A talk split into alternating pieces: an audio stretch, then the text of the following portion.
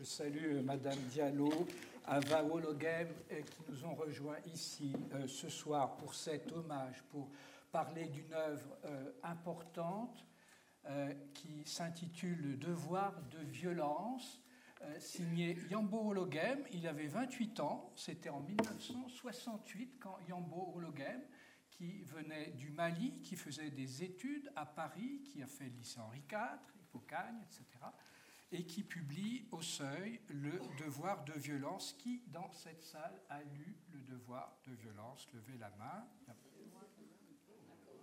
Bien, bien. Qui ne l'a pas lu?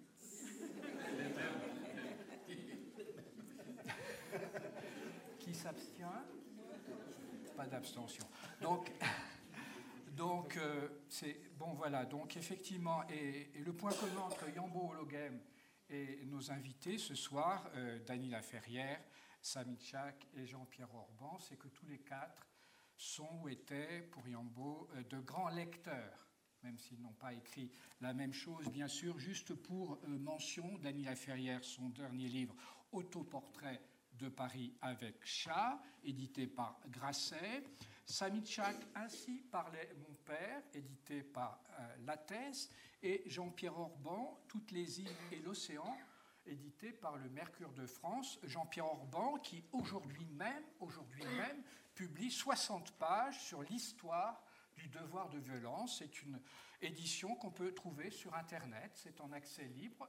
Il en fera bien sûr beaucoup euh, allusion et il en parlera beaucoup tout à l'heure. C'est une enquête presque comme un polar. C'est effectivement très intéressant comment ce livre a été, est venu sur la table des éditions du Seuil, comment on en a débattu aux éditions du Seuil, comment on a jugé ce livre euh, en bons termes, en mauvais termes, qu'est-ce qu'il apportait de, neuf, comment par la suite euh, un supplément littéraire des éditions euh, du Times a parlé pour le, la première fois de plagiat à l'occasion de sa traduction en anglais aux États-Unis. Donc on parlera de tout ça. Première question pour introduire, et puis après, ça sera une conversation à bâton rompu. On a failli rester d'ailleurs dans la loge, tellement c'était intéressant, puis on s'est dit, voilà, quand même, pour ceux qui ont payé ce soir, euh, il fallait être là. Et euh, donc ma première question à tous les trois, c'est savoir simplement comment vous avez découvert ce roman qui s'intitule Le devoir de violence. Dany, par exemple, pour commencer Oui. Euh, bonsoir. Comme ça, je l'ai découvert d'une manière si hasardeuse que je ne me rappelle pas.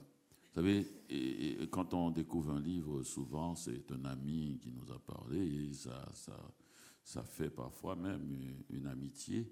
Mais je crois que j'étais à New York il y avait une librairie haïtienne euh, qui, soit qui vendait son fonds ou bien qui était en difficulté, où il y avait aussi d'ailleurs, des disques, donc euh, une de ces librairies où l'on vend tout. Et j'étais allé voir, et à un moment donné, j'ai vu traîner quelques livres, et le titre m'avait impressionné. Et ce titre, je ne crois pas qu'il y a en ce moment, pour dire notre époque, un titre plus fort. Vous savez, toutes ces histoires de devoir, devoir de mémoire, et toute cette violence qui traverse notre époque. On a ces deux mots presque de manière prophétique à coller ensemble, et qui, euh, qui dit vraiment notre époque, et Samy Tchak est sûrement d'accord avec moi, que ces mots sont, sont comme, euh, on dirait, et, le, dernier bar, quand vous voyez au loin des mots qui scintillent avec une violence et, qui dit une époque, devoir et violence, le devoir de violence. Et donc j'ai pris le livre, je suis rentré et je me suis mis à lire, je ne savais pas où j'étais. Alors j'ai dit rapidement l'émotion par ce qu'il y a là-dedans. Et je ne savais même pas où, j'étais. Je, trouvais une langue complètement emballée, et enfin, une, une course folle comme, si j'étais sur un cheval qui, qui s'embride et, que je, qui filait dans la plaine et avec euh, des arrêts brusques et qu'il fallait tenir par peu la crinière du cheval pour ne pas se faire éjecter. Littéralement, avec des, cris, des, onomatopées, et qui me semblaient très criards, et, des hurlements. C'est un livre rempli de hurlements, et en même temps de hurlements parfois aigus, très rarement graves, sauf si on reçoit un coup de couteau ou quelque chose, et il y en a plein et qui, sont des, sons sourds. C'est un livre de sons avec une, une, musicalité assez, assez, assez étrange, très différente du jazz, très différente du, rock, très différente même de la merengue, de la musique caribéenne que je connaissais. Donc je ne connaissais pas cette musique. Et donc c'est ça qui m'a, c'est dans cette ambiance que j'ai découvert euh, ce roman qui est resté très longtemps euh, chez moi et que je lisais de temps en temps des passages et le seul écrivain que je voyais, et comme intellectuel, pas forcément dans ses récits, qui pouvait atteindre tel aigu euh, de, de, de c'est James Baldwin. Dans certains moments, dans certains moments, il pouvait atteindre, et c'est parce qu'il imite à ce moment-là les, les, prédicateurs euh, que l'on voit qui font des, des, qui font des discours ou des prêches au coin de rue euh, à Manhattan. Et quand il prend ce ton-là, il peut atteindre, alors je ne sais pas quel ton, on pourra me dire plus tard, euh, les, exégètes, les spécialistes, quel ton on retrouve dans la culture euh, arabe ou africaine qui permet une telle montée des aigus et une telle descente des graves? Sami Chak, votre même question, découverte du roman? Oui, moi, bonsoir. Pour moi, ça a été beaucoup plus simple. Moi, j'avais un professeur quand même qui, oui, je le considère comme euh, quelqu'un qui m'a euh, rééduqué sur le plan de la littérature. C'est Boniface Mongombusa. Euh, bon, ben, quand on s'est rencontrés, bon, Boniface, pour la littérature africaine, il n'y a pas un texte quand même qu'il n'a pas lu. Hein, il a tout lu. Euh, je connaissais le devoir de violence grâce au au triste et beau destin de l'auteur, hein, parce qu'un livre qui est devenu euh, une légende parce qu'on ne le voyait plus. Euh, on entend parler de, ça, mais puisqu'on ne le voit pas, on se contente d'en parler, puisque tout le monde peut en parler. Il y avait quand même une période où c'était encore plus simple, on pouvait parler de Yambo Ologem sans le lire, puisqu'il y a la bonne excuse, on ne trouve pas le livre. Mais quand je suis venu en France en rencontrant Boniface, ah ben lui, dans sa bibliothèque, il y avait tout. Donc, euh, il m'avait demandé si je l'avais lu. Non, je ne l'avais pas encore lu. Et je découvrais vraiment euh, un livre. Euh, oui, bah, on peut dire que rarement les livres sont à la hauteur des légendes qu'on a quand même créées autour d'eux. Eh ben, je me rendais compte qu'il bah, y a des livres qui sont beaucoup plus forts que la légende qui est née autour d'eux. Et, cette première lecture, quelles impressions? Oui, c'est ce que j'ai dit. Ça, vraiment, je découvrais quand même que bon, ben, tout ce qu'on me racontait sur le livre, c'était quand même euh, rien. Il fallait le lire et en le lisant, oui, la, puissance exceptionnelle hein, de l'écriture. Bon, l'écrit dont tu parles, bon, ce n'est pas tellement ce qui m'a marqué, ni même euh, ce qui va peut-être euh, occuper la critique qu'il aurait donner peut-être un bon coup de pied à la négritude. C'est peut-être pas ça hein, qui m'a marqué. Moi, c'est vraiment l'écriture, le travail littéraire. Avec, euh, même si je n'avais pas lu des critiques, euh, je viens d'une formation où l'ethnologie, bon, ben, l'anthropologie et tout ont beaucoup compté. Euh, donc, euh, je retrouvais pas mal de jeux qu'il fait avec euh, les ethnologues, Froebenus et tout. Pour moi, ça me sautait quand même aux yeux de me rendre compte que, oui, avec la littérature, on peut aussi être dans une sorte comme ça de dialogue assez ouvert. Parce qu'on ne le dit pas assez, un tout livre digne de ce nom est forcément enceinte. C'est quand même comme ça. Tous les livres dignes de ce nom sont enceintes. Ils sont enceintes quand même de toutes les époques qui les ont précédées. Mais chez lui, c'est que ben, la grossesse était très visible. C'était peut-être la chose qui me marquait. Je me disais, ah ben oui, ben, je parvenais, moi, à détecter le jeu qu'il faisait avec euh, pas mal de textes que j'ai lus, et surtout et Léo Frobenus, qui faisait partie des auteurs qu'on m'imposait en tant qu'étudiant en sociologie, en anthropologie, en ethnologie. Jean-Pierre, la, découverte du devoir de violence? Alors moi je crois que la première fois c'est euh, dans une, euh, chez un bouquiniste à Bruxelles, à la Galerie Bortier où il y avait tous les bouquinistes à l'époque. Mais euh, là où j'ai vraiment investi le bouquin, c'est vers 2005, je n'en ai plus exactement la date, que je préparais une collection un projet de collection pour les éditions de l'Aube et j'ai rencontré euh, Pierre Astier à ce moment-là qui venait de s'installer comme euh, agent littéraire et qui m'a dit ben voilà euh, il faut rééditer parce qu'il avait édité au serpent à, plumes. Il faut dire qui est Pierre Astier. il faut dire qui est Pierre Astier. Alors Pierre Astier était euh, l'éditeur de Serpent à plume, qui a dirigé d'abord la, revue et puis, euh, et puis les éditions, et qui a euh, publié énormément d'auteurs africains et autres. Et, voilà. et, Dany. Et Dany.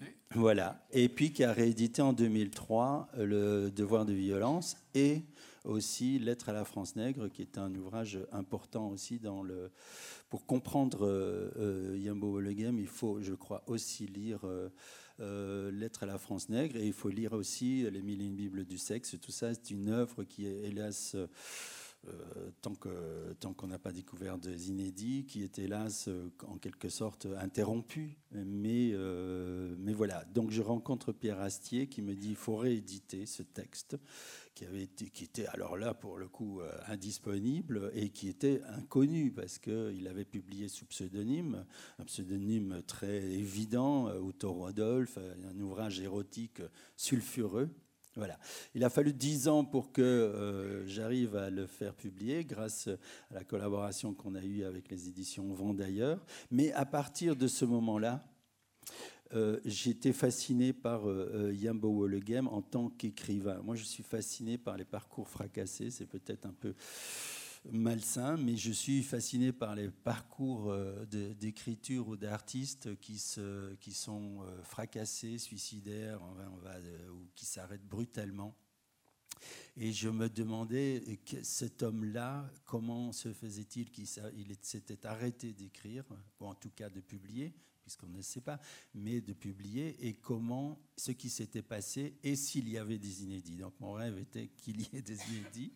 Et donc contacté le game et, à partir de ce moment-là, on a commencé à travailler ensemble. J'ai travaillé à l'Institut, euh, enfin j'ai participé à une équipe de recherche à l'Institut des textes et manuscrits modernes où on a commencé à travailler sur, euh, sur l'œuvre de Wollegem, etc., etc., publier ça. Et puis cette fascination de ce, de de ce qu'il y avait dans la tête de Yamo Le quand il écrivait ça. C'est pas, je, je, sais ce que l'on dit de la biographie, de, on sait que c'est l'œuvre, et on va parler de l'œuvre ici, et c'est ça qui importe. il faut en tout cas la lire et commencer par ça.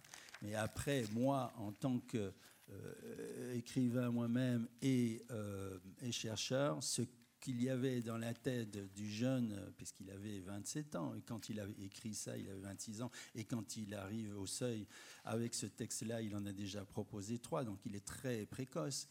Et, donc ce qu'il y avait dans sa tête quand il écrivait ça, et, ce qui s'est passé après, quand euh, arrive l'affaire Wollegem. Voilà. Alors, avant de parler de l'affaire Wologame, continuons sur le livre. Peut-être, Samy, on peut peut-être euh, j'ai demandé à chacun de nos invités de.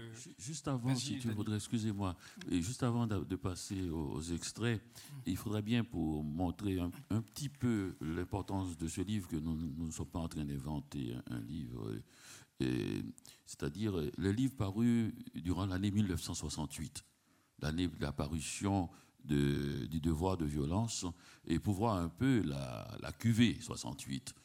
Alors tout à l'heure, on en parlait, on peut garder le micro pour, pour évoquer euh, rapidement. Oui, oui, bah, c'est une, année, euh, c'est une année très riche. C'est l'année de l'œuvre noire de Marguerite Yourcenar. C'est le Bel du Seigneur. C'est une année extraordinaire. À mon, à mon colère folie. De Marie Vieux-Chauvet. Qui est aussi un, un, livre euh, qui a connu un destin presque semblable à Yambo Logan, naturellement. Logan et, le devoir de violence, c'est un nature foudre. Et donc, euh, l'affaire était beaucoup plus violente. Mais, mais c'est quand même assez forte aussi.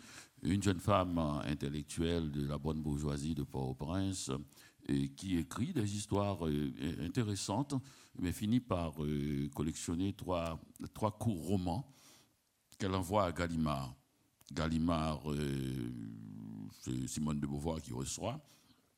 Gallimard est intéressé, mais ça a l'air un peu parti dans des directions différentes. Et quand elle est publiée, à quel... Et finalement, on a réuni ces trois livres sous le titre de Amour, colère et folie, ou Amour, colère, folie, ça dépend. Et donc, et ces livres ont été. Oui, le livre a paru. Et la famille de le mari de Marie-Vieux Sauvette achète toute l'édition et qu'il détruit. Et en Haïti, le prétexte, c'était que si le livre paraissait en Haïti, si Duvalier était au courant qu'un tel livre avait paru et qui mettait à mal et son, sa, dictature, et, donc il pourrait y avoir danger pour la, grand risque pour la famille et de Marie-Vieux Chauvette, pour les Chauvettes d'abord. Et donc, euh, il a, il a acheté toute la collection. Mais en fait, en fait, on a compris aussi que l'attaque violente qu'avait fait Marie Vieux Chauvette contre la dictature était aussi de même force contre, disons, la dictature familiale, la bourgeoisie haïtienne. C'était une attaque le double et contre les hommes aussi. D'ailleurs, les personnages de femmes de, de, de Hamon Colère Folie, surtout de Hamon Claire, et c'est un personnage d'une force incroyable. Donc ce livre si fort a paru, et comme pour Yambo Logan, euh, avec cette édition euh, qu'on vient d'avoir là, et la réédition euh, est faite après, après la mort de, de Marie Vieux-Chauvette. Donc il y a dans cette année 68 quelque chose d'assez terrifiant où, des gens d'endroits complètement différents, que ce soit le Mali ou Haïti, avec parmi les, meilleurs écrivains de, de, ces pays-là et ont eu un destin incroyable. Vous, Jean-Pierre, qui aime les, les fracasser, 1968, c'est une bonne crue. Ah, c'est une bonne. C'est une bonne cuvée. C'est une bonne cuvée, c'est une cuvée où tout chose. Tout. Oui, on va même dire que bon, ben, pour certains, comme euh, Le devoir de violence ou Amour, colère et folie, sont des livres qui ont peut-être euh, été forcés à un sommeil pour mieux revenir, hein, parce que euh, tu ne cites que ces livres-là. Il y en a pas mal qu'on a déjà oubliés, hein, sortis cette année-là, qui ont, parce que les livres, ça vient, ça meurt, hein, et ils ont quand même bénéficié d'une chose euh, ben, terrible, c'est que le destin tragique des auteurs, oui, bon, ben, ils ont résisté, ils reviennent. On ne sait pas si ça, c'est une question que je me pose. Hein. Peut-être un grand marabout pourrait peut-être le dire. Euh, s'il n'y avait pas eu un problème, puisque les livres, quelle que soit leur qualité, peuvent mourir, peut-être que Amour, colère et folie, ou le devoir de violence depuis 68, aurait pu être oublié par le simple jeu des librairies. Un livre ne se vend pas, il disparaît. Et puis bon, eh ben, ils ont dormi des décennies, ils reviennent, on en parle comme s'ils ont été écrits hier. En, mai 68 est apparu un livre qui, que personne n'a lu, puisque ceux qui ont, ont plus de 20 ans étaient occupés dans, sur les barricades et, tout ça. Et c'était Cent ans de solitude. Et de, donc on l'a lu à la rentrée quand il a eu le prix Médicis étranger. Donc, euh, bon, il n'a pas, pas souffert beaucoup et surtout euh, que bon, ben, quand tu dis on ne l'a pas lu, tu parles de la version française, parce que Cent ans de solitude dans le monde hispanique, quand il est sorti, voilà, là, il, était quand même devenu la Bible même de tout ce qui aime la littérature.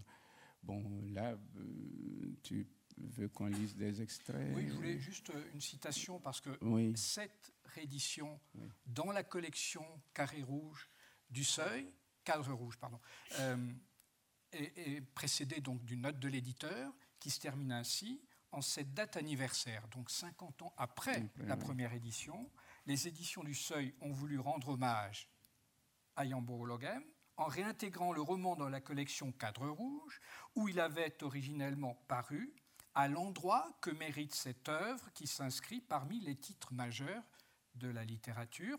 Ainsi s'effaceront peut-être les tourments pour ne plus laisser place qu'à l'essentiel, la qualité du texte.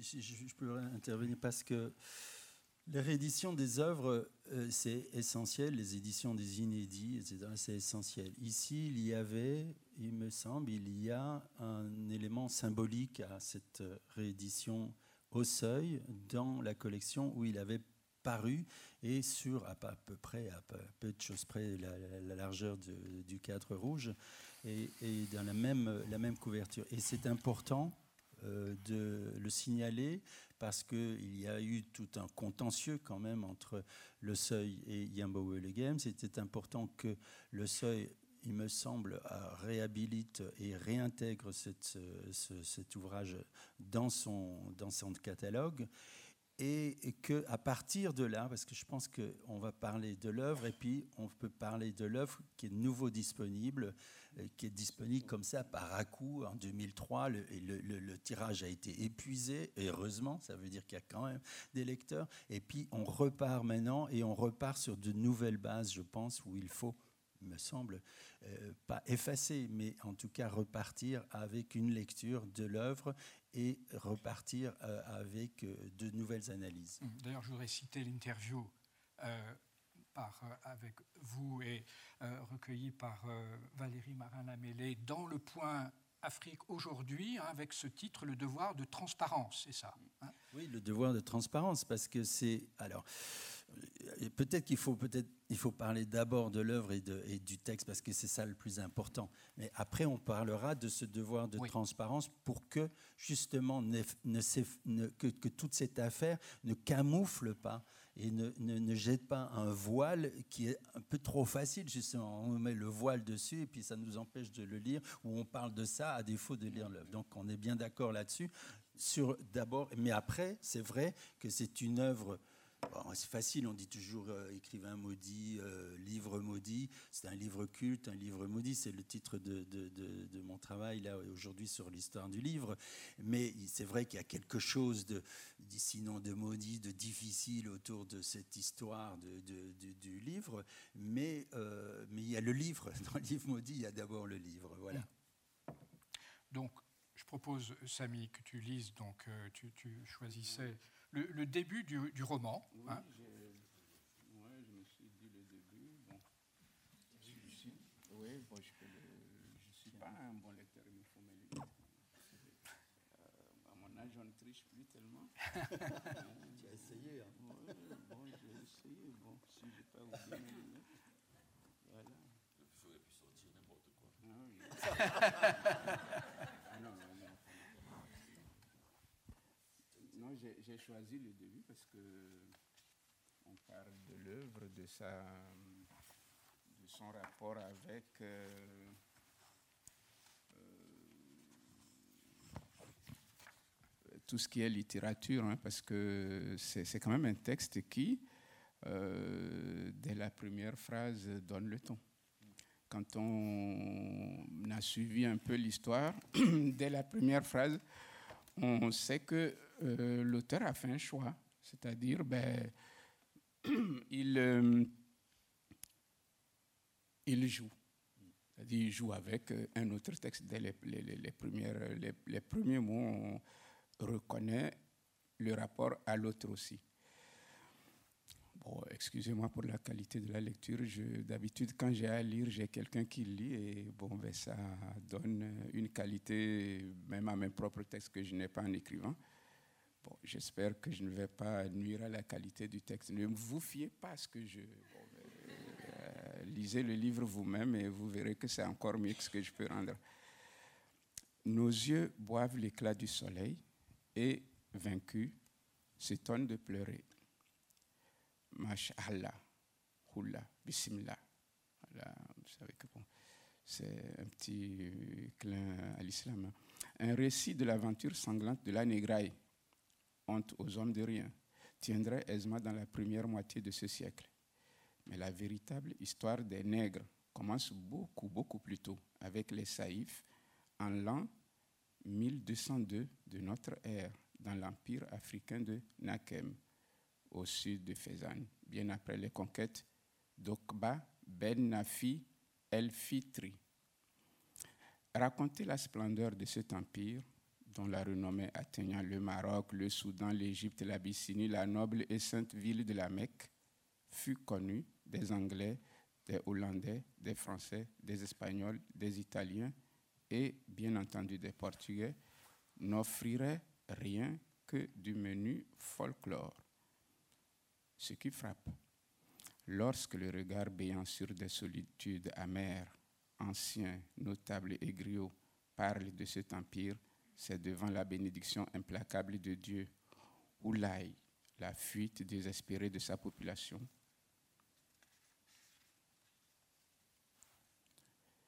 baptisé dans le supplice, implanté dans le Randé, disséminé le long des arides montagnes de Goro-Foto, Zinko, jalonnant les îles du fleuve Yamé sur plus de 2000 km en aval de Zuko, occupant les frontières extrêmes de la côte atlantique, se dispersant enfin le long des savanes limitrophes de l'Afrique équatoriale, en groupements d'importance inégale, séparés les uns des autres par des tribus diverses. Radenge, Peul, Gondaït, berbéro-nomade, Nungondo s'exprimant pour la prise du pouvoir impérial en rivalité intestine où la violence le disputait à l'épouvante. En représailles, les saïfs, au cri de à la clarté du monde, ensanglantaient leur saga de crimes et d'exactions tribales. Ben, cet extrait, je l'ai pris, que j'ai très mal lu, euh, pour une bonne raison, euh, parce que ça aussi, c'est, on parle de ce livre, c'est ça qui fait vraiment euh, son, son caractère exceptionnel. Si quelqu'un veut le vérifier, ah, il prend le dernier des justes et il verra ce que je vais dire. C'est-à-dire, dès les premiers mots, dès la première page, le, dernier des justes est là. Nous nous, nous nous, sommes amusés à faire ça à Lomé. Bon, on prend des passages et on le voit. Et bon, ben pour en finir, même avec les légendes de Guémé et tout, on n'en a pas besoin. On est quand même de ce que la littérature sait faire. La littérature sait faire la réécriture. La littérature sait faire ce que bon, ben, euh, d'autres ont fait aussi avant, c'est-à-dire un texte qui fascine un auteur et il se l'approprie d'une certaine manière, ce qui est quand même euh, quelque part bon, ben, euh, plutôt beau, c'est que si quelqu'un avait vraiment envie de cacher le jeu qu'il fait avec un texte, ah, il ne le fait pas dès la première phrase. Hein. Ça, c'est clair que bon, ben, euh, on affiche ce qu'on veut faire. C'est bon, on en est peut-être dans ce qui fait la qualité de quelqu'un comme Montaigne. Hein. Euh, je pense que bon, ben, c'est lui qui a une phrase que j'ai toujours trouvée très, très, très belle, Montaigne, bon, pour euh, tous les écrivains. Pas les vrais plagiaires, parce que le vrai plagiaire ne peut pas utiliser cette phrase-là, il ne s'en sortirait pas. Je ne compte pas mes emprunts, je les pèse.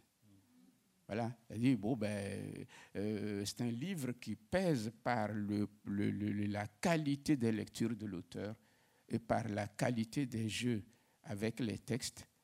Mais bon, ben, il, ne s'en sort en faisant ça que parce que lui-même est à la hauteur au moins des auteurs qui l'ont fasciné. Parce que c'est ça qui fait peut-être la, vraie beauté du devoir de violence. Les, les vrais plagiaires ont ceci de tellement scolaire. Un, vrai plagiaire, ça donne ce que les profs connaissent. Hein. C'est-à-dire l'étudiant qui est parti chercher ses devoirs sur Internet. À certains moments, il lui faut faire deux phrases entre deux, deux trucs trouvés sur Internet. Et on se rend compte entre les passages que, bon, là, il y a quand même une baisse un peu tragique du niveau.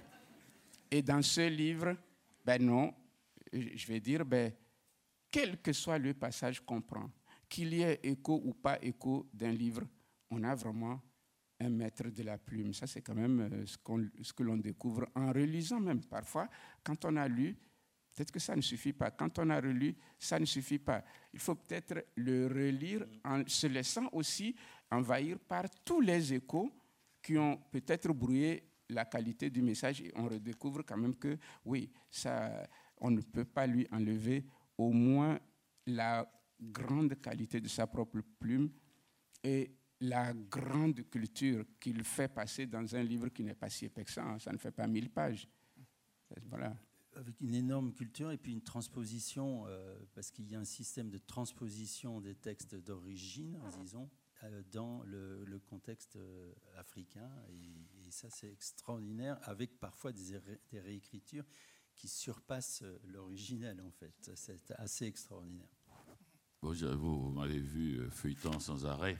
C'est-à-dire que je, me souviens de ce texte extrêmement érotique et qui avait dans ce livre qui m'avait frappé, la rencontre de Kasumi et, et d'autres et d'une violence physique aussi, qui proche même euh, de l'érotisme, la mort de, Chevalier, je crois, si je me souviens, parce que j'ai gardé un peu du gouverneur. Il y a des, zones, et, quand je parlais tout à l'heure de, fureur et d'interjection, d'onomatopée, je ne parlais pas du tout de, de pamphlet, je parlais de, la façon un peu hérissée du texte. On a l'impression, c'est un texte qu'il faut pas courir comme si on, courait sur, sur des pics comme si on était sur des sommets de pics, sur des pagaies. On courait sur des pagaies, il y a toujours. Et, l'écriture même est hérissée comme ça, en, pointant. Mais je n'ai pas trouvé ce texte s'est dérobé à moi pour ne pas vous, vous infliger des. Enfin. Véridique ou fabulé, la légende de Saïf Isaac Aléït hante de nos jours encore le romantisme nègre et la politique des nomades, des notables en maître république. Car son souvenir frappe les imaginations populaires. Mais chroniqueur consacre son culte par la tradition orale et célèbre à travers lui l'époque prestigieuse des premiers États dont le roi, sage et philosophe, couronnait une épopée qui appelait la plus grande tâche de l'archéologie, de l'histoire, de la numismatique et autres sciences humaines auxquelles sont venus se joindre des disciplines naturelles et ethnologiques. Mais il faut se rendre à l'évidence. Ce passé, grandiose certes, ne vivait somme toute qu'à travers les historiens arabes et la tradition orale africaine que voici. Mort en 1498, Saïf Izarak el Eyit, le doux et juste empereur, laissa trois fils, l'aîné de tous, Josué, sacrifia, à Dieu le puiné, Saïf el Aram, le cadet, Saïf el Hilal, huit filles cadettes et quatre femmes, Ramina, Dogobuseb, Assina et Awa. Mais sept ans auparavant, lors de la fête, lors de la fête de la Tabaski, l'empereur Saïf Isaac el voulant monter à cheval, manqua la sellette et tomba à la renverse. Saïf el Hilal, le fils cadet, s'était précipité ému vers son père qui l'aida à se relever, cependant que son frère aîné, Saïf el Aram, trouvant la chute fort drôle, eut l'irrévérence non seulement d'éclater de rire, mais de prendre, fils irrespectueux, courtisan et valet d'écurie à témoin. À l'heure où les chacals errants eurent la mort dans la brousse, l'empereur, le même soir, devant toute sa cour, l'assemblée des notables, le conseil des anciens, déshérita son fils aîné, Saïf el-Aram, à toute la postérité dont il prédit malédiction et décadence. Donc à la mort du juste doux Saïf el sur lui le salut. Son fils béni, Saïf el-Hilal, monta sur le trône impérial, mais comble de disgrâce pour treize jours seulement. Car Saïf el-Aram, proclamant la nécessité d'un couple royal formé de la reine-mère et du fils, épousa en une même nuit les quatre femmes de son père de faim, dont sa propre mère Amina, prit le pouvoir, non sans jeter d'abord son frère cadet, héritier légitime du trône, dans un cul de bas de fosse, pieds et poings liés. Ce dernier, satisfaisant ses besoins naturels à même ses vêtements, et devant pour se nourrir lapé à genoux, poings liés, derrière le dos les repas que l'on éparpillait par la trappe entr'ouverte du cul de, fosse, manger vif de verre dès le deuxième, deuxième jour du ramadan, mourut le jour vingtième du même mois. Une prière pour lui. Puis revenant d'une guerre contre les Peuls, escorté de douze mille esclaves tout couleurs, à l'heure où la capitale de l'Empire, écrasée de soleil, attendait aux portes de Tilaberi Bentia, l'empereur Saïf el-Aram, la malédiction de Dieu sur lui. Mauvais frère et fils maudit de son cheval qui caracolait majestueusement, saluait la foule frénétique. À sa droite, notable, chef des différentes provinces, dignitaire de la cour. À sa gauche, femmes, enfants et vieillards. Derrière lui, l'armée, le long de laquelle la haie des esclaves avançait, fer aux chevilles, formait la vaste avant-scène du retour triomphal de cet homme que les victoires guerrières semblaient avoir lavé de la souillure. Arrivé dans la cour de son palais en toute pompe, il voulut descendre de son cheval pour saluer ses épouses qui étaient aussi ses belles-mères, lorsque, tel soit le sort de qui te maudit, culbuté par un brusque écart de la noble bête, il déchira la culotte courte de sa tunique bleue, étalant ses parties basses au public comme à sa naissance, Adam. Atterré et fanatique, le peuple témoigna avec éloquence de sa vocation imbécile, voyant là un présage du ciel. Plus d'un témoin affirma qu'une sangle du cheval avait été volontairement limée afin de provoquer ce scandale. On leur tira l'oreille, on leur rasa le crâne, on leur tatoua une croix sous les pieds pour que chacun de leurs pas fût une offense à Dieu, puis on menaça de les maudire, eux, leurs pères, leurs mères, leurs ancêtres, leurs descendants, et les courtisans dénoncés du rendre compte de leur fausseté à Dieu qui les appelait par la bouche de son sorcier, bannis et exilés à Digal. Là, on brisa leurs membres à coups de sabot de cheval, d'une dague, Touareg, bénis et retournés cette fois dans leurs yeux, leurs oreilles, leurs testicules, puis lentement dans leur nombril, on les vida de leur sang fondeur avec, avant l'incinération finale qui les rappela au très doux maître du monde. Il y a beaucoup de douceur sur la fin. mais, c'est ça exactement, ce mélange de violence. C'est des sphères de violence qui alternent avec des sphères de, douceur. Et d'ironie aussi. Oui, oui, et d'ironie. Tout le texte est en, est, en ironie, un soubassement d'ironie et complètement d'humour extrêmement qui, peut arracher des, hurlements de rire devant. Les enfants font ça, on rit du malheur des autres. Et dans ce texte, on, ne cesse de rire du malheur des, méchants ou des doux. Euh, je vais citer Jean Quérol, donc, qui est dans le dossier qu'a constitué comme un véritable euh, inspecteur, policier, enquêteur, euh, Jean-Pierre Orban. le témoignage de Jean Quérol, qui était l'un des éditeurs du Seuil, notamment en 1968 à sa lecture du devoir de violence, alors qu'à cette époque-là, au seuil, on débattait, certains trouvaient ce texte euh, n'ayant pas assez de qualité pour être publié, et lui a répondu à ce moment-là, dans une lettre que vous citez, je n'ai jamais trouvé une telle liberté dans la manière de raconter en utilisant le mode caricatural ou le mode délirant un tel panorama où tout se mêle, cruauté, érotisme, images fiévreuses, et une lettre qu'il termine ainsi. Euh, j'ai été agréablement surpris par cette recherche du temps perdu africain. Cette note de lecture est extraordinaire. Jean Quérol était un homme assez extraordinaire et c'est lui qui repêche le manuscrit puisqu'il avait été refusé. donc il y a une lettre de, des éditions du Seuil euh, de François-Régis Bastide qui prend euh, sans doute au nom du comité de lecture, lui refuse, lui renvoie son, son troisième texte en fait, et puis c'est repêché par Jean Quérol, qui a ces phrases, euh, ces phrases magnifiques et qui voit toute la, toute la richesse du livre. Tout est, tout est dit là, en fait. C'est cette ampleur aussi du bouquin. On le voit dans les premières pages. Hein.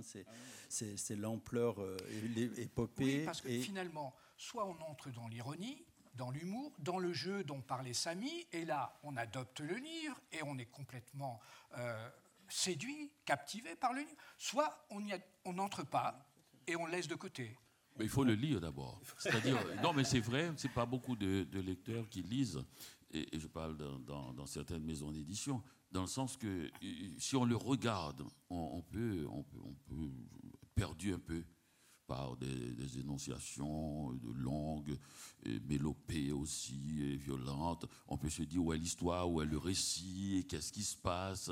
Ça, ça, ça il y a un côté collage et, collage. Qui, revendique. Hein. Oui, bien sûr. Non, mais je crois même le collage n'est pas seulement dans, dans, la façon de, conduire le texte, il est aussi dans, dans les textes cités, dont on pourrait dire que si c'était en, en, peinture, il n'aurait pas eu d'accusation de, semblable.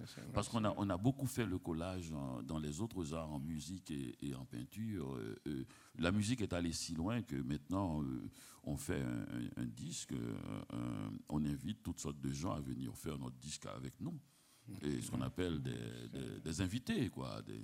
c'est incroyable quand même. Et le disque porte votre nom et puis il y a, 10 personnes qui, viennent et qui, font, qui font leurs petites choses. Et, je crois qu'il y a quelque chose de semblable. Et dans le collage aussi de la peinture, et, on, peut voir aussi cette façon. j'ai remarqué qu'il y a des pics et, des crevasses. Et entre, les, les, entre, entre pics et crevasses, le, le, lecteur aussi fournit un travail. C'est pour ça que j'ai dit qu'il faut le lire. Parce que ce n'est pas un récit euh, linéaire où l'on peut euh, euh, juste lire. Il faut aussi fournir un travail. Ben oui, le travail, d'ailleurs, je pense, hein, il est quand même relativement plus on va dire, plus compliqué quand on a les références en arrière-plan, puisqu'on les cherche. Au bout d'un moment, c'est quand même une chose qu'il faut dire dans ce livre. Hein. On, est quand même habité par tellement de références qu'on se met à les chercher, même là où elles ne sont pas. On se dit, ben, ici, est-ce qu'il n'y a peut-être pas euh, une référence que je ne connais pas? Parce que le collage est allé tellement loin que bah oui, à un moment, oui, on les lit aussi en disant, bon, ben, qui est derrière euh, euh, ce passage-là, parce que euh, jeu, il est allé loin, il a assumé, donc, et ça, ça, ça brouille même le, la lecture quand même. quand on lit, relit et qu'on se met à se dire, bon, ben, je vais quand même peut-être trouver là, ah, ben, ça m'avait échappé, c'est tel jeu qu'il est en train de faire. Et ça, c'est une chose peut-être que l'éditeur euh, bon, bah, peut ne pas nécessairement aimer. Ça, c'est sûr que bon, il y a une, une maison d'édition à. Oui, Moi, c'était pas, pas tellement pour ça. Euh, oui. Mais ceci dit, euh, euh c'est vrai, c'est une deuxième ou troisième lecture. Oui, parce fait, il faut, il faut le lire et on peut le relire. Alors, c'est vrai qu'on s'amuse à lire le jeu de, de, l'auteur, ce que tu dis. Mais il faut aussi rappeler, je pense, que cet ouvrage était quand même iconoclaste dans sa position euh, historique et politique par rapport à l'Afrique quand même. Hein. C'est pas le seul. Tu l'as dit tout à l'heure. On ne va pas en recommencer notre. Mais il faut le dire. mais mais on peut recommencer parce que voilà. Mais il faut en tout cas dire que cet ouvrage est ce roman était quand même iconoclaste et il, il prenait à contre-courant quand même l'idéologie à l'époque de la négritude. Et ça, c'est quand même très important avec, avec une audace et une, jeunesse, parce que je pense qu'il y a là-dedans, euh, il faut attribuer à la jeunesse de, de Yambo Le Game cette audace qu'il a eue de s'en prendre, il le dit clairement, de s'en prendre au, au, pape de la négritude, à mmh. commencer par Senghor. C'était quand même audacieux en 60, 67, euh, quand il écrit le livre, de prendre ces positions-là. Et on est 20 ans après la célèbre anthologie Noir et Malgache des textes euh, que a réuni, a présenté Sangor. Oui, moi, mais moi, c'est ce que je, te disais quand on discutait, c'est parce que les destins ne sont pas euh, les mêmes. Il avait un aîné, lui, il a été même plus précoce que lui, parce que quand Mongo Betty qui s'appelait quand même à ce moment-là pour l'unique livre euh, Esaboto, c'est 24 ans. Il avait 24 ans quand Ville Cruelle sort. C'est le premier Africain euh, euh, francophone ben, à qui Senghor a, à un moment aussi eu à dire, surtout quand il sort Mission terminée, qu'il avait d'autres missions lui-même à terminer. Parce que dans Ville Cruelle, Mongo Betty met sur le même plan les colons qui exploitent les populations et les vieux Africains qui exploitent les populations. Il va pousser très loin avant le devoir de violence. Hein, dans Mission terminée, pour montrer qu'à ce moment-là, il y avait quand même un écrivain iconoclaste. Ben, ce jeune homme qui rate son bac. Bon, il rate son bac au lieu peut-être de pleurer l'échec hein, du bac, il va peut-être vivre autrement avec euh, de jeunes femmes, euh, bon, il est jeune, donc ça va, et qui organisent elles aussi des sortes de scandales, en fait, pour euh, qu'on sache que bon, ils ont eu à avoir bon, ben, un commerce très très rapproché avec ce jeune homme, puisque c'était quand même une sorte de prestige. Mongo Betty est le premier à mettre en scène un jeune dans une société gérontocratique qui se révolte contre son père et puis ben, il engage avec lui un combat au corps à corps en public. Eh bien, ça, ça n'a pas plu au Senghor. Hein. Senghor a quand même dit à Mongo Betty, puisque ça s'appelle mission terminée, qu'il avait d'autres missions à terminer. Donc, avant mon, euh, Yambo Ologem, un qui arrive beaucoup plus jeune que lui, l'avait fait aussi. Sauf que, avec Mongo Betty, il faut attendre pour que ben, ce que Yambo va vivre, il faut attendre euh, le pamphlet main basse sur le Cameroun. Là, c'est quand même tous les services secrets français et tout qui se mettent en branle pour interdire ce livre-là. Voilà. Donc, euh, il y a un livre qui a eu, au-delà de ce qu'il dit sur la négritude ou ce que la négritude peut ressentir, qui a eu son destin pour des raisons diverses, mais il y avait cet écrivain-là euh, Mongo Betty, le révolté, le rebelle jusqu'à sa mort, mm. qui est arrivé vraiment jeune, 24 hein, ans, hein, quand même, Ville Cruelle, c'est 24 ans. Donc, euh, c'est pour ça que j'ai dit, euh, au-delà de l'âge, il y a peut-être des destins comme ça, parce que les gens qui arrivent à cet âge-là, on, a fini par se rendre compte qu'ils sont vraiment nombreux. Hein. Je rappelais récemment que euh, parmi ces Africains, Mongobeti, bon, il est arrivé jeune, les Tierno Monenembo sont arrivés jeunes. Camara, là, avant 30 ans, il a écrit euh, L'étranger, le mythe de Sisyphe au moins.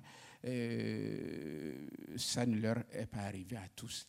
Il y a vraiment le destin de ce livre qui n'est pas nécessairement lié à la jeunesse ni à ce qu'il a dit sur la négritude, mais par ce qu'il contient lui-même comme rapport très, très, très, très serré avec la littérature elle-même. C'est plutôt un livre qui célèbre la littérature et qu'à un moment, la littérature a rejeté. Non, c'est tout à fait vrai, cette histoire de littérature à l'intérieur. Il y a toute une bibliothèque à l'intérieur de ce livre. moi, je, voudrais qu'on sente placer, rester au plus près du livre aussi. C'est-à-dire, j'aime bien le travail que fait Sami Chakla pour, pour rappeler la vérité sur cette question.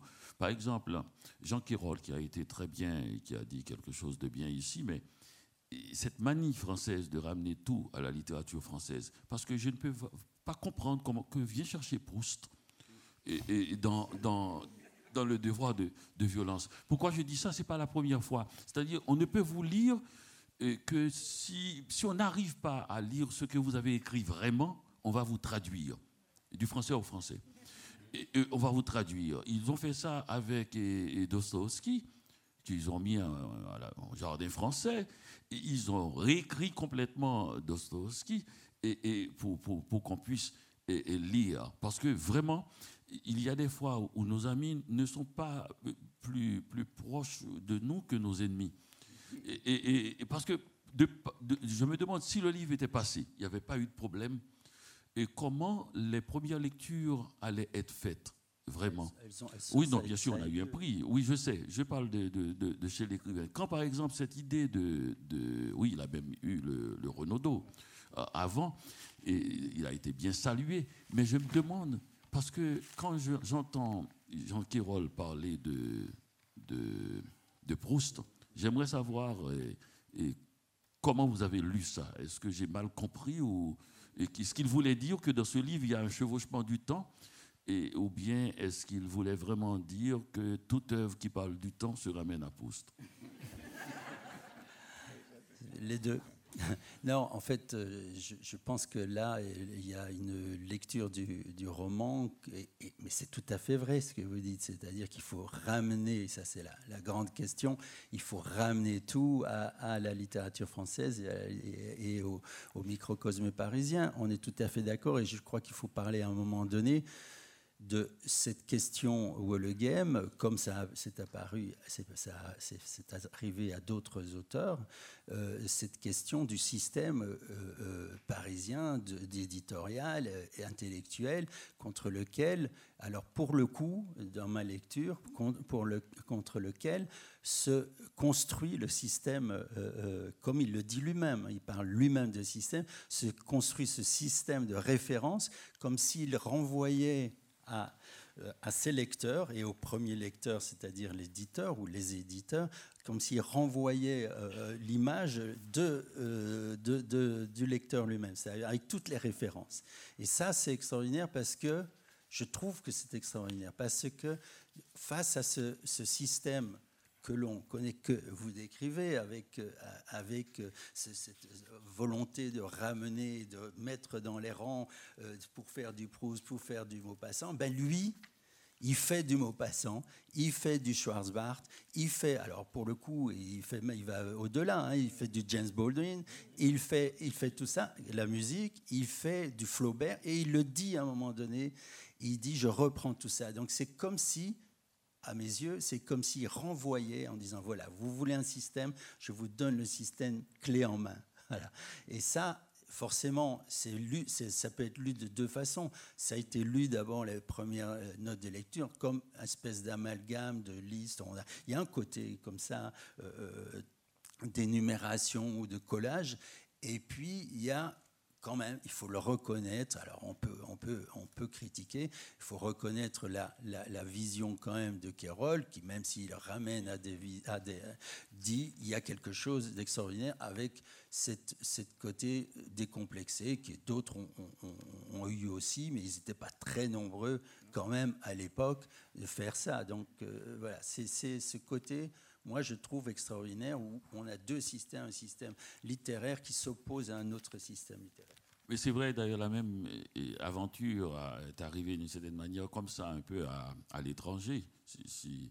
Et quand, l'étranger est arrivé chez Gallimard, je crois, apporté par Malraux, et, et Paulin l'a lu et a dit c'est tout fait de faute, la, la syntaxe est assez mais si ce n'est pas le meilleur livre que j'ai lu depuis 20 ans, je ne sais pas lire. C'est-à-dire, il, reconnaît le livre quand même, mais il le juge à partir d'une manière, j'allais dire, académique. Et, pas de plaisanterie. Et dans le sens du dictionnaire, s'il vous plaît. Ça fait trois ans, Dany. Ça fait trois ans, là. Alors, non, non, non, mais, mais il le dit dans un sens, oui, du polissage. Il, il, il, il, y a un autre point encore que j'aimerais, un point de détail, tout simplement. Il y a une autre manie occidentale, j'allais dire, cette fois-ci. C'est la manie du succès. C'est-à-dire que chaque fois qu'il y a un concours un peu fort ou un truc comme ça qui, qui, touche quelque part, il y a toujours un scandale. Toujours. Mais le livre ne meurt pas.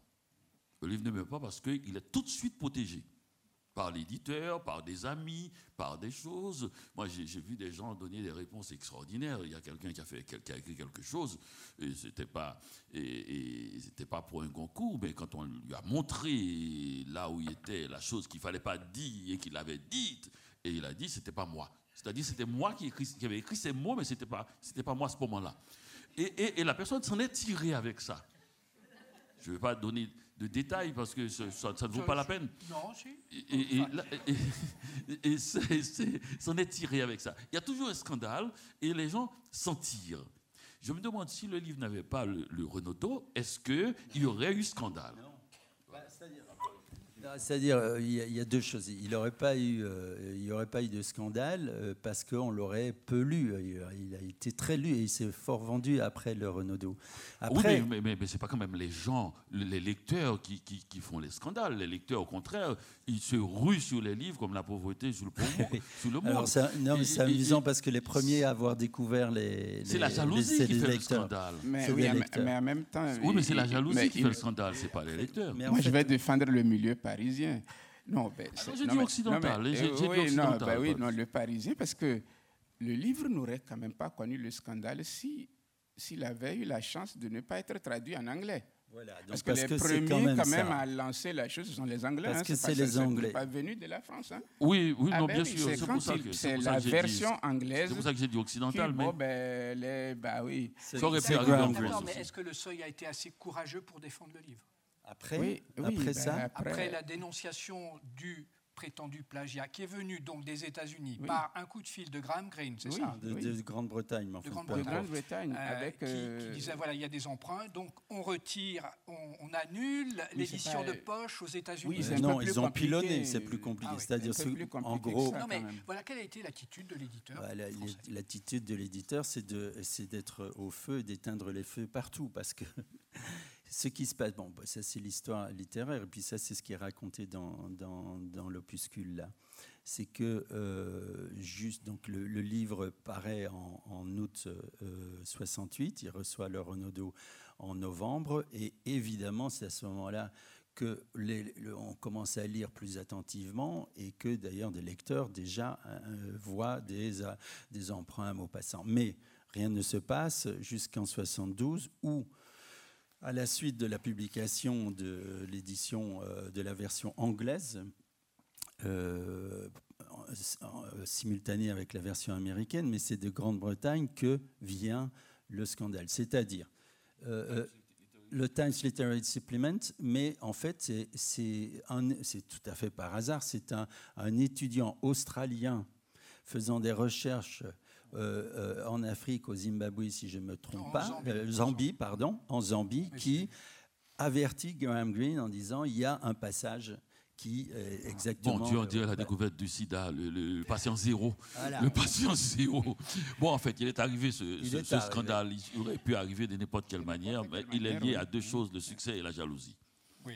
Mais ce qui est intéressant aussi, je voudrais revenir à la lecture. Apparemment, il y a une, il y a la première ou les premières lectures au seuil qui euh, jugent ce livre comme étant un très bon livre qu'il faut finalement éditer. Mais après, il y aurait eu peut-être une lecture entre guillemets académique, selon des canons euh, extérieurs au livre lui-même, qui aurait dit bon, bah, ce livre finalement, il a emprunté comme un plagiaire euh, des extraits. Ça, c'est arrivé bien, bien, bien plus tard, mais c'est très, très, très tardif. Ça. Ce qui, bah, alors, il faut citer Schwarzbart quand même, parce que, mais d'abord, pour, répondre à cette question-là, à ce moment-là, le livre, il est il est pilonné aux États-Unis, euh, et puis il est continu, le, seuil continue à le réimprimer euh, jusqu'en 82 où ça s'arrête. Voilà. Mais euh, les analyses sur une analyse académique, une lecture académique ou en disant ce système d'emprunt et de réécriture vient, vient beaucoup, beaucoup, beaucoup plus tard. Pour, citer Schwarzbart, parce que euh, Samy a, commencé avec euh, cette lecture de, du livre, qui est euh, la première phrase, qui est la première et les dernières phrases, et puis au début quand même pas mal, qui est le, une réécriture de la première phrase du, dernier des justes, ah et, et, déjà on peut, alors on peut s'amuser, le devoir de violence, le dernier des justes. Enfin, c'est assez, assez amusant de, voir toutes les, toutes les, les, euh, les, les effets de miroir.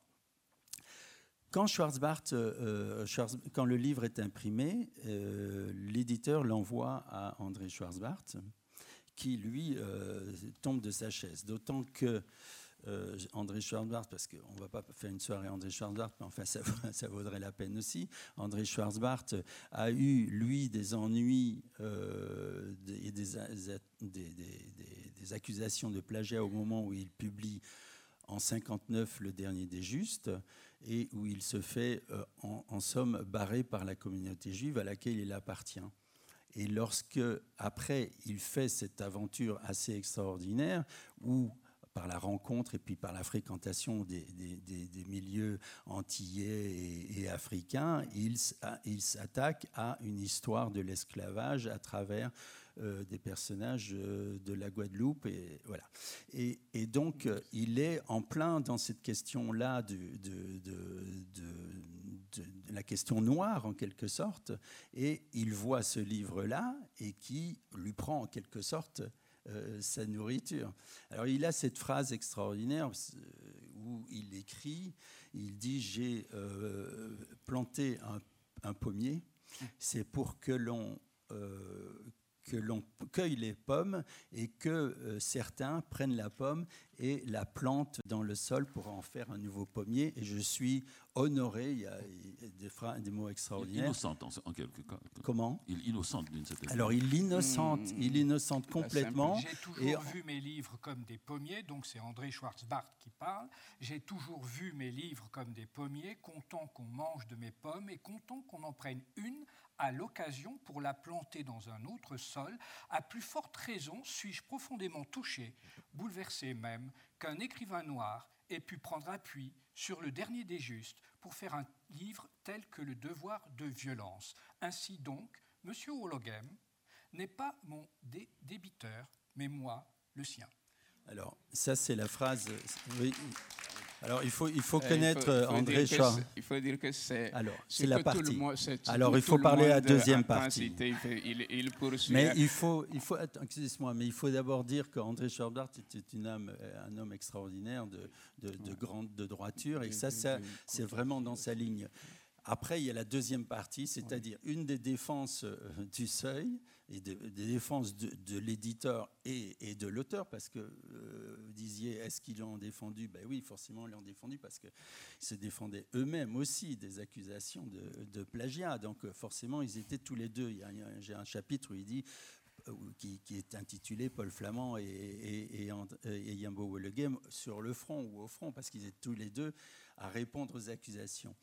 Euh, et donc, ça, c'est une des phrases que euh, Paul Flamand, l'éditeur, le directeur du Seuil, euh, cite tout le temps. Et la deuxième partie La deuxième partie, il faut quand même être honnête, et puis elle est là aujourd'hui, et, et, je dois quand même signaler que, et ça on va peut-être en parler, c'est que dans ce devoir de transparence dont on a parlé, à la fois la famille Wallegem et, le Seuil ont accepté d'ouvrir les dossiers et de publier, de rendre public les documents, les seuls documents sur lesquels on peut se baser aujourd'hui pour avoir une lecture de ce qui a pu se passer.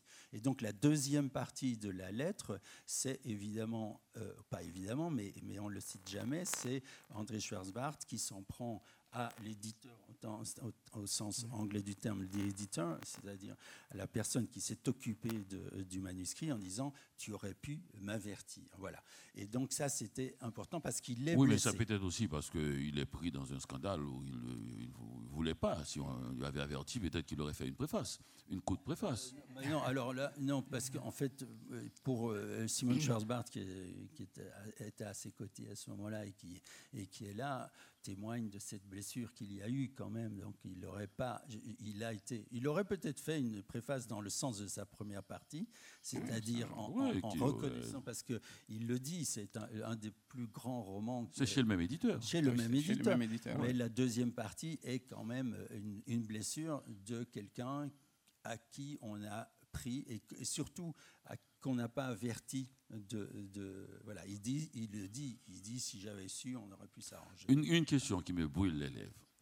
Une question d'enfant mhm. est-ce que moi j'ai vu des, hommes politiques qui euh, mettent la main dans, dans la caisse publique, euh, qui font des choses outrageantes, Où ça? arriver dans, à la télé, parce que je l'ai... Ah, à la télé Et, tout en sueur, euh, qui s'expliquent, et le lendemain, on les voit dans les salons, et puis après, euh, ils reviennent, ah, ils sont candidats à la présidence même. Et, je, me demande, et donc ça veut dire que pour être dans, dans cette arène, il faut avoir un amour propre un peu bas. Est-ce que tout cela n'est pas aussi dû au fait que Yambo Le avait un, amour propre très haut, une très grande fierté, et qui s'était retiré et, du combat public trop vite?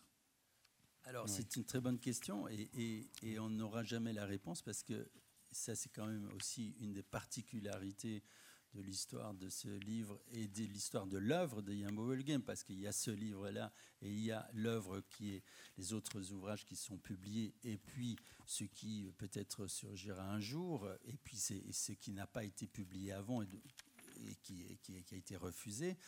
C'est une, c'est,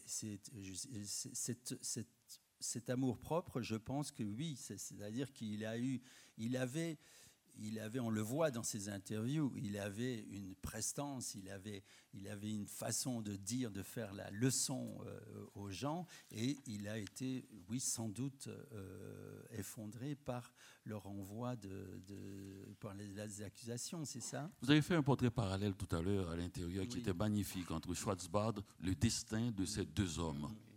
Alors oui, je, vais le refaire parce que moi, ce qui m'a, depuis quelques années, m'a, fasciné et, interpellé, c'est que l'on a deux hommes là, euh, André Schwarzbart et, euh, et Yambo Et il faut quand même dire que si dans le, le devoir de violence, il y a énormément de ce qu'on peut appeler des emprunts de réécriture. C'est tout un, il le dit lui-même. Il y a une, lettre où il cite carrément tous ces auteurs de Tacite, Suétone, tout.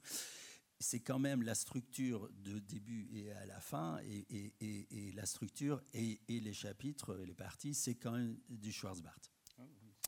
Or, ces deux personnages qui dont l'un, Yambo Le Game, dit à un moment donné Je suis un juif noir, et où la question juive et noire qui l'obsédait est très présente dans ce livre. Et on a de l'autre côté un juif qui s'intéresse mais de façon très approfondie à la question noire. Euh, et on les a en face. Et donc, ils se sont, je pense, jamais rencontrés. Mais on les a euh, l'un en face de l'autre.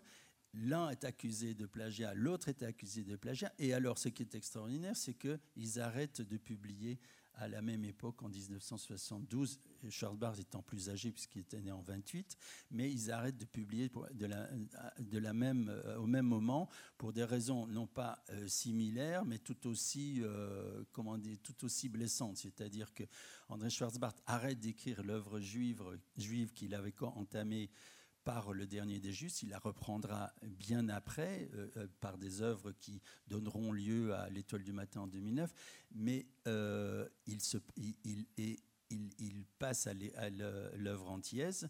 Et donc Yambo Le Game, lui, et donc quand il, écrit, il s'attaque à l'œuvre antillaise, il est de nouveau cassé par la communauté euh, entière en disant mais qu'est-ce que tu écris? De quel droit toi, juif blanc, tu viens écrire notre histoire? Et il s'arrête de publier. Il n'arrête pas d'écrire. Comment?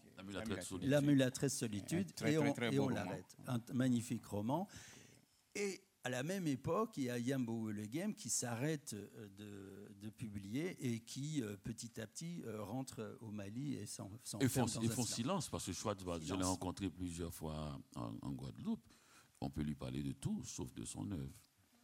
Il, fait silence, silence euh, public parce que euh, il écrit, il n'arrête pas d'écrire et c'est fascinant. Alors on parle des, des, destins fracassés qui me fascinent. Ce sont des destins douloureux et on a sans doute un destin douloureux aussi de Yamo Le moi, je ne peux pas imaginer un homme qui commence à écrire euh, très très jeune, et, comme tu as dit comme bien d'autres, mais de fait qu'il écrit jeune, il a, je, vais lire après un bout de, il a une ambition extraordinaire. Enfin, c'est la comédie humaine, c'est Balzac. Il a, il a devant lui tout un, horizon qu'il s'imagine et qu'il prévoit. Peut-être maintenant. Je vais le lire maintenant. Et, et, et, puis qui tout d'un coup euh, se voit barrer euh, le chemin, en fait, en, sans doute euh, en, se, en, se, barrant un peu le chemin par les risques qu'il a pris. Mais il faut quand même rappeler qu'il n'y a de livres qu'en librairie il y a des livres qu'on livrait, on est bien d'accord. Mais euh, voilà, alors justement, mais alors c'est là, mais il y a des livres dans la tête des, écrivains, beaucoup. Alors je vais, la, lire parce qu'elle est du 18 mai 1968, c'est de Yambo Wollegem à Paul Flamand, le directeur du Seuil. Il faut bien savoir, il faut savoir, enfin pas bien, il faut savoir que euh, le livre euh, le, devoir de violence euh, paraît en fin août 68 et donc il a signé son contrat en octobre 67 et il commence, il continue à avoir des, des échanges non seulement avec son éditeur François-Régis Bastide, mais avec le directeur du Seuil. Monsieur le directeur, mon bon monsieur, c'est l'impossibilité de pleurer qui entretient en nous le goût de l'authenticité et la fait exister encore. La courbe interminable de l'œuvre que j'aurais voulu écrire pour votre maison d'édition est celle-là même qui me fait conserver cette fierté verticale qui raffermit mon courage, cette horreur des gestes qui me préserve des démonstrations mais je m'égare, il faut reprendre les choses à leur point de départ. L'Afrique se meurt, elle est morte déjà. Écrire une suite discontinue de romans serait le plus grand péril pour moi. Je sais que vous avez l'habitude des livres que vous faites naître et qui survivent un mois ou un trimestre. De quoi avoir envie de casser sa plume. Mais vivre, c'est s'aveugler sur soi-même en un sourire qui surplombe des paysages anéantis. En écrivant des fragments, c'est-à-dire des romans sans le système d'une espèce de comédie humaine, je risque tout simplement d'être le concierge attardé d'une forme de littérature négro-africaine, fort inégale dans ses tentatives, et de toute façon vouée à être une espèce de continuation directe du grand roman social réaliste du XVIIIe siècle, lié à la situation post-révolutionnaire pré-révolutionnaire de l'Afrique. Or, je le crois, les énormes transformations politico-sociales ont éveillé le sens de l'histoire, non pas seulement en Afrique, mais dans le tiers-monde tout entier. Je sais bien que, de par ma littérature et par les larges concessions qu'elle fait à l'action, à l'épopée qui occasionne comme une subversion radicale des valeurs, conditionnant ainsi une contestation critique, voire une adhésion motivée, le monde ne s'en trouvera pas modifié, alors que le monde n'était plus le même après le voyage d'Ulysse.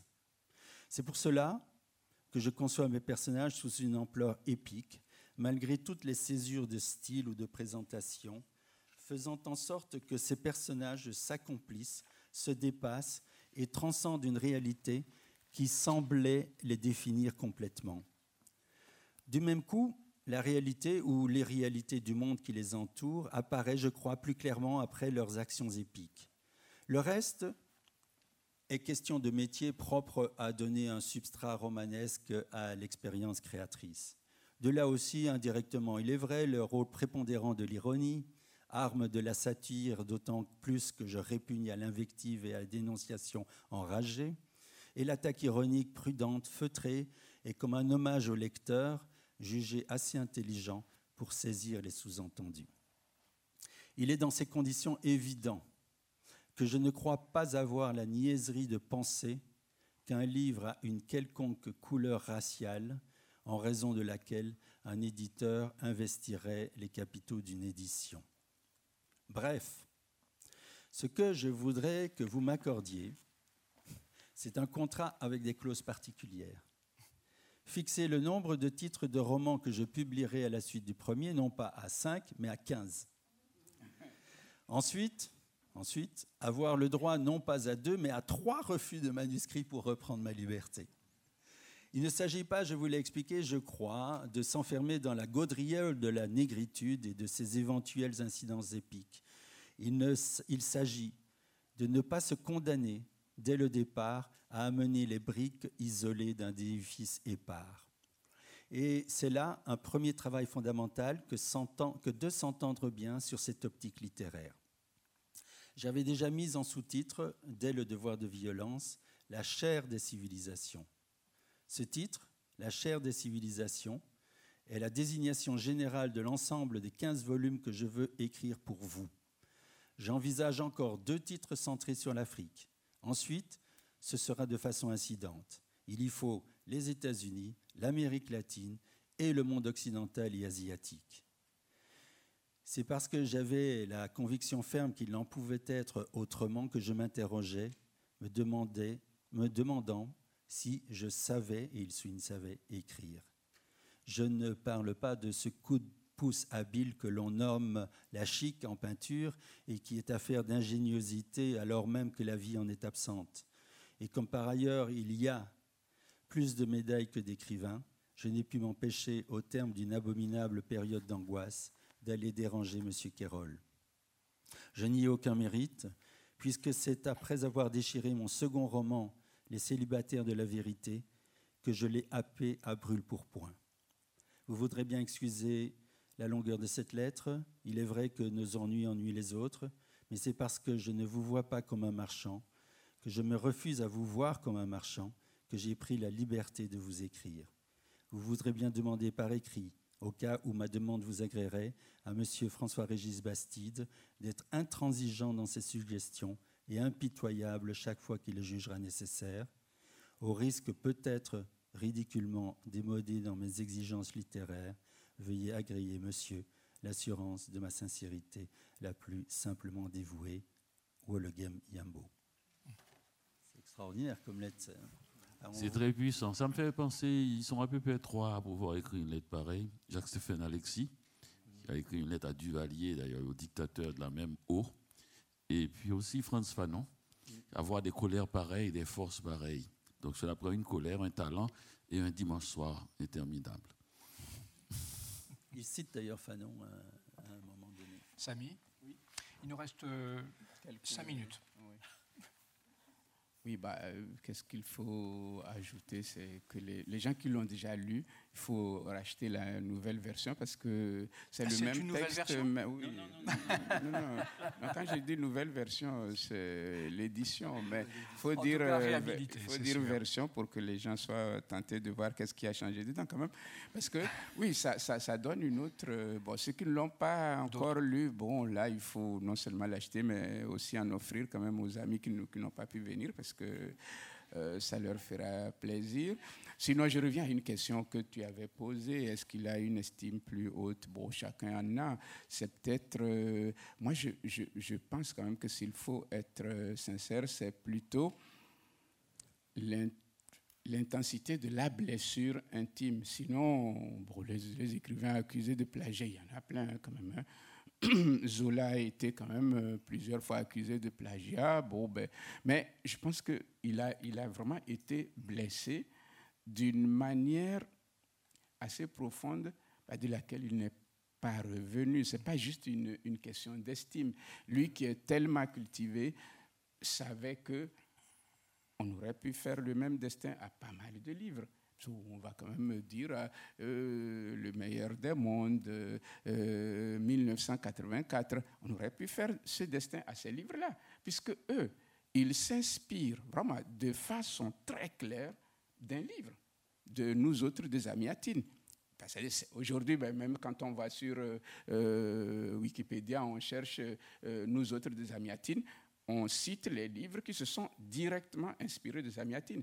À un, oui, non, mais c'est deux, choses différentes, mais à un moment, tu sais que la question a, euh, commencé à être posée si on pouvait considérer que Orwell, euh, est-ce que on peut, on peut parler de inspiration ou plagiat La question s'est posée chez, les, spécialistes. Je veux dire, les écrivains survivent à ça, mais lui, il, me- semble que après la lettre que tu as lue, bah, je pense franchement que par rapport au lien qu'il croyait être en train d'établir avec euh, l'éditeur, demander à être lié pour 15 li- livres au lieu de deux ou trois, ben, ne pouvoir partir qu'après trois refus au lieu de deux. C'est-à-dire le lien qu'il pensait avoir avec lui était au-delà même de, de- d'auteur, euh, euh, éditeur, que ben, la blessure ne pouvait qu'être... Euh, voilà, donc euh, c'est quelqu'un qui a été, comme tu le dis, fracassé. hein. c'est plutôt un écrivain fracassé et qui, peut-être, nous, nous sommes en train de parler de lui, mais qui finalement a trouvé un autre chemin. Bah, c'est tout à Voilà, honneur. euh, heureusement, ben, il n'y a pas que la littérature. de- Il y a quand même dans Ah, a- la vie d'un humain tellement... Ah non, non, quand je dis il n'y a pas que la littérature... non, non, parce que, Il y a autre chose? ah si, si, si, si, parce que parce que c'est quand même un homme qui, après sa blessure, a su rester debout en choisissant un autre chemin. Nous, nous continuerons quand même à parler de Yambo Ologem, l'écrivain, surtout celui du devoir de violence. Mais oui, au-delà de sa blessure, de cette profonde blessure, bah oui, il a mené une autre vie. C'est peut-être là que bon, ben, on aimerait un jour Juste pour avoir finir, Un cette- mot de voilà. conclusion, s'il Oui, vous cette plaît. autre vie, cette autre vie, d'ailleurs, c'est une des raisons de ma présence ici. Cette autre vie qu'il a menée, je me souviens, il y a quelques années, on était tous, peut-être les trois Ouais, au moins, euh, on était à Bamako, et je venais d'arriver et je trouvais inadmissible l'absence de Yambo Ologen parmi les écrivains qui étaient à Bamako. J'ai écrit une lettre, j'ai rencontré sa fille, Ava, et à qui j'ai donné la lettre, et avec aussi au fruit, on a, on a fait tout un, un petit mini-scandale et pour, euh, pour dire qu'on n'accepte pas que bah, à Bamako, il n'y a pas une rue qui s'appelle Yambo Logan. Enfin, qu'on n'accepte pas que dans son pays même, et on soit en retrait, hein, alors qu'on a en notre présence euh, un, un écrivain de cette taille, euh, de la taille, je l'ai dit, de Fanon, de, de Jacques-Séphane Alexis, euh, euh, intrépide, et on- c'est des personnages de Dumas. Et, une celle de c'est pas qu'il peut- souffrir plus que les autres mais il a une grande idée de la fierté il a raison et, c'est ce qui c'est ce qui tu, as bien fait de dire la lettre dit un peu le, genre d'individu qu'on a en présence. Et donc on, a fait un, bruit autour de ça et je crois que c'est ça qui nous a amené qui a qui a et qui, n'a pas fait la, réédition, euh, que le serpent en plume aussi qui était présent, puis c'était euh, intrigué et par. C'était pas ce qui s'est passé en France, c'est ce qui s'est passé au Mali qui nous avait frappé. Hmm. Et c'est là que ça m'avait précisément blessé, que j'avais senti la solitude de cet homme, juste avant de partir. Un peu de sexe. quand même, c'était quand même pas uniquement. Voyez-vous, Tambira, voyez-vous, Tambira, ça ne peut plus continuer comme ça. Elle eut un pauvre regard doucement désolé. Qu'est-ce qui ne peut plus durer Kasumi, il reprit que je ne pense à vous tant qu'il y a d'heures au jour. Puis, grimaçant un sourire, la voix très naturelle Ce n'est pas moi qui vous ai contraint, souffla-t-elle.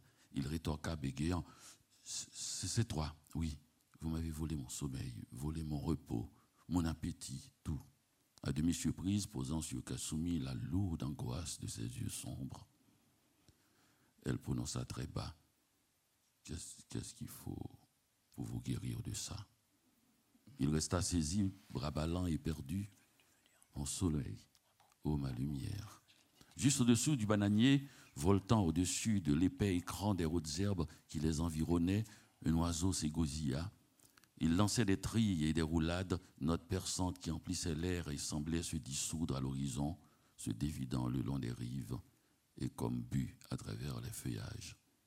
Ils étaient l'un près de l'autre, le regard autour des souvenirs, la bouche tendue, et ils têtaient avec lenteur, lenteur entre leurs lèvres palpitantes le silence.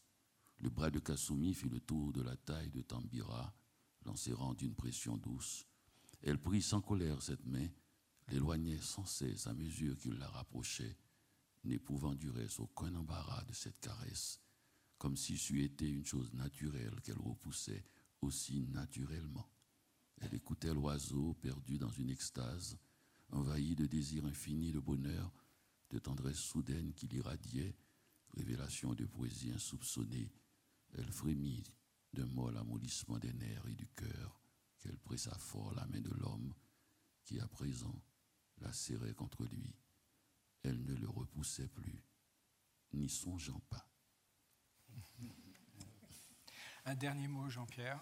Oui, euh, juste un dernier mot. C'est magnifique et heureusement qu'on a parlé de, on a exposé l'aspect érotique qui est, tout entier aussi dans les Bibles du, mille une Bible du sexe qu'il faut lire parce que c'est assez étonnant. Juste un mot, euh, c'est que ce qui me frappe toujours, euh, c'est l'absence de Wollegem. Alors on est en train de parler, il est absent pour toujours, en tout cas physiquement, mais il était absent aussi et en fait finalement il n'y a, même pas ses livres, c'est-à-dire ce qu'il a dit là, euh, au moment des étonnants voyageurs, il le redit à, peu près à la même époque dans un documentaire de la télévision malienne, et on lui posait la question, et lui, il dit, mais puisque je vous dis que je n'ai pas de livre, je n'ai pas de livre. Et ça, c'est incroyable, parce qu'il fait, il, efface tout, et il s'en va dans un silence et une autre vie, tu as raison.